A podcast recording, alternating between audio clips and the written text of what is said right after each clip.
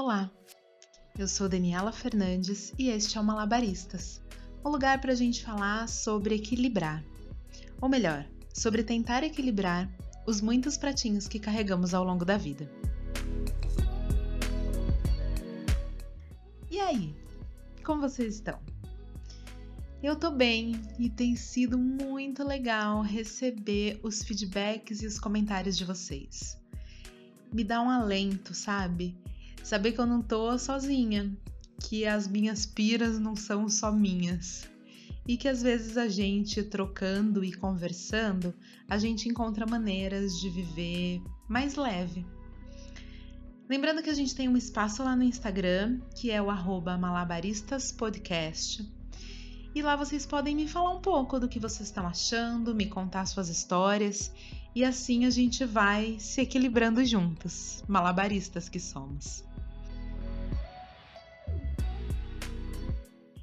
Como aqui a gente está sempre falando de equilíbrio, hoje eu quero falar com vocês sobre um tema que tem dominado as redes sociais por conta do Big Brother e até quem não acompanha e não assiste, tem raiva do programa, sabe o que está rolando.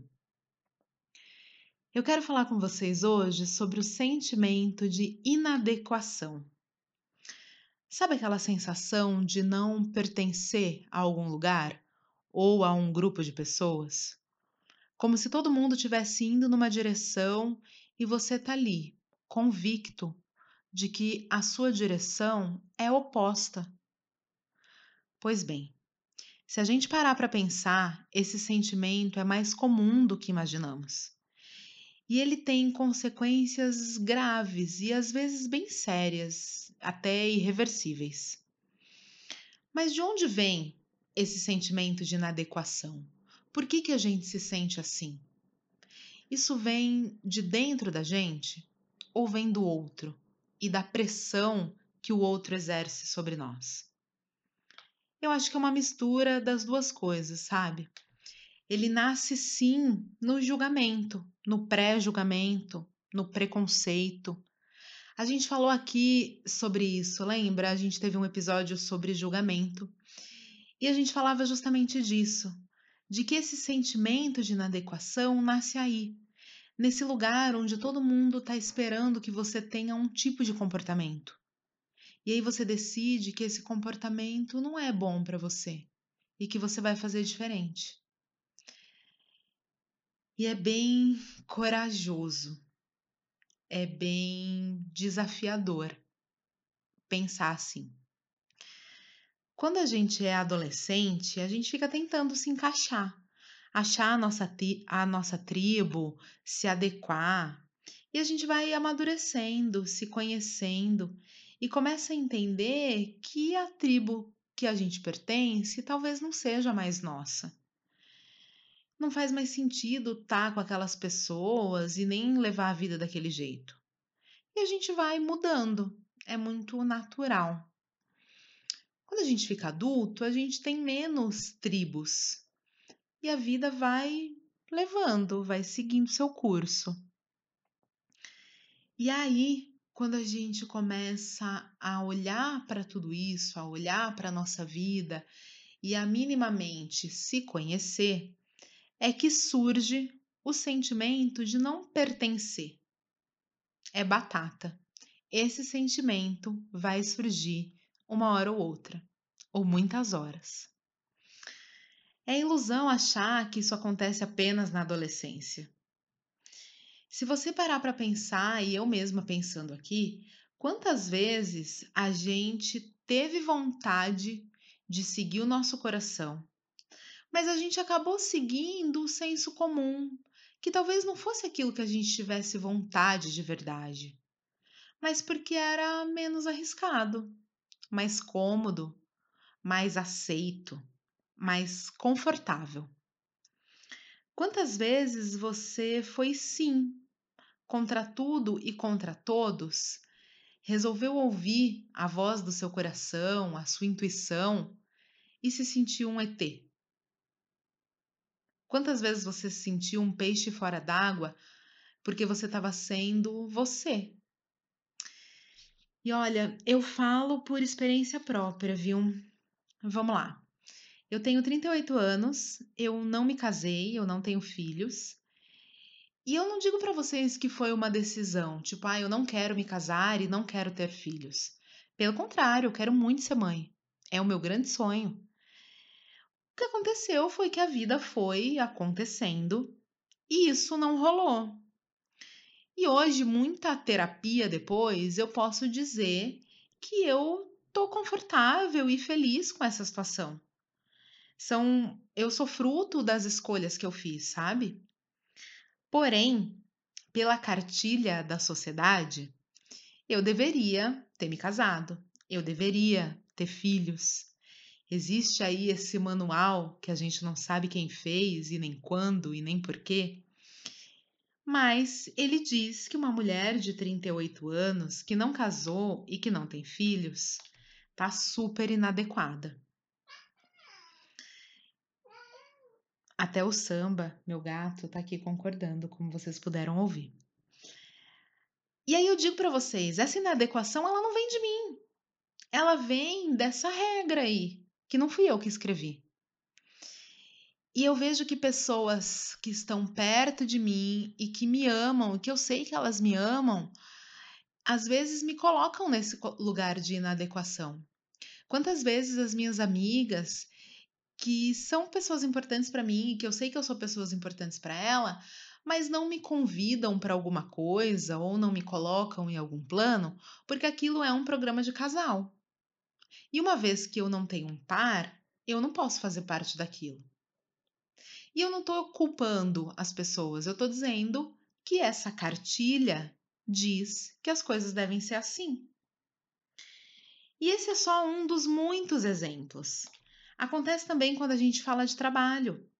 Por exemplo, eu sou empreendedora e eu abri mão da estabilidade, da segurança e de empregos em multinacionais para abrir o meu negócio, para seguir o meu propósito, para apostar na minha ideia e no meu sonho.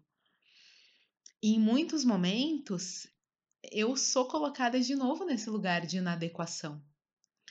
Porque eu não tenho uma rotina, porque eu não tenho segurança, porque eu trabalho demais, porque eu não tenho um chefe para falar mal, uma vez que a minha própria chefe sou eu.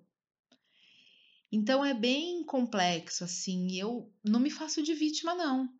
Mas esse sentimento existe, essa posição de inadequação existe, e sim, muitas vezes ela incomoda.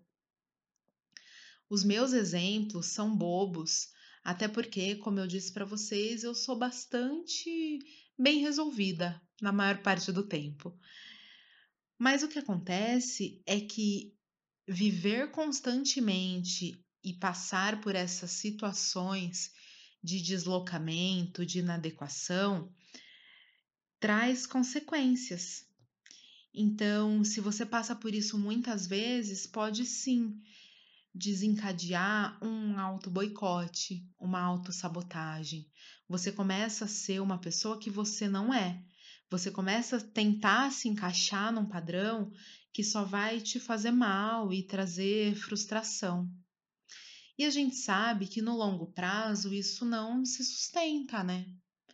A gente vê aí um, um histórico muito grande de depressão e de burnout porque as pessoas simplesmente não aguentam mais viver sob pressão.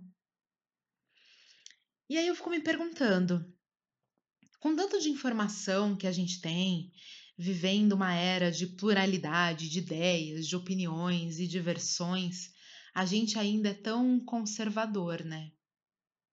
Porque a gente está falando de liberdade, mas a gente está falando de liberdade de escolha. Escolha consiste em escolher coisas que já estão pré-estabelecidas. Entende? Alguém já definiu quais são as suas opções. E aí o que você precisa fazer é escolher entre essas opções.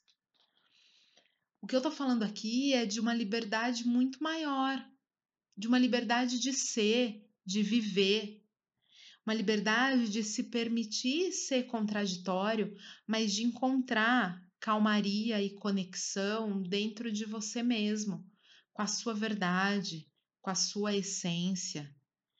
E aí, muitas vezes, a gente vai precisar encarar as consequências de seguir essa verdade, sabe? Porque não ser alfabetizado de acordo com a cartilha da sociedade, não fazer as lições da cartilha da sociedade, tem um custo e ele pode ser bem alto. Começa no autoconhecimento. Se conhecer é uma jornada dolorosa muitas vezes. É deliciosa e é necessária, mas não é indolor. Quando você se conhece, quando você conhece a sua verdade, é mais fácil identificar onde você se encaixa ou não. E a partir do momento que você entende isso, é uma decisão diária viver essa verdade. Porque ela envolve sim abrir mão de coisas, de pessoas. A gente vai deixar gente pelo caminho. Não tem jeito. E eu não estou falando que a galera que embarca na jornada do autoconhecimento, né, que resolve botar o dedo na ferida aí, é melhor e é mais evoluidona e aí os outros não são. Não é isso.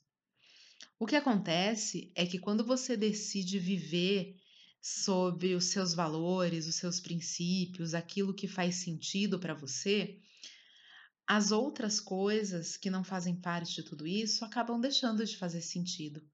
É natural, mas dói. Dói pra caramba.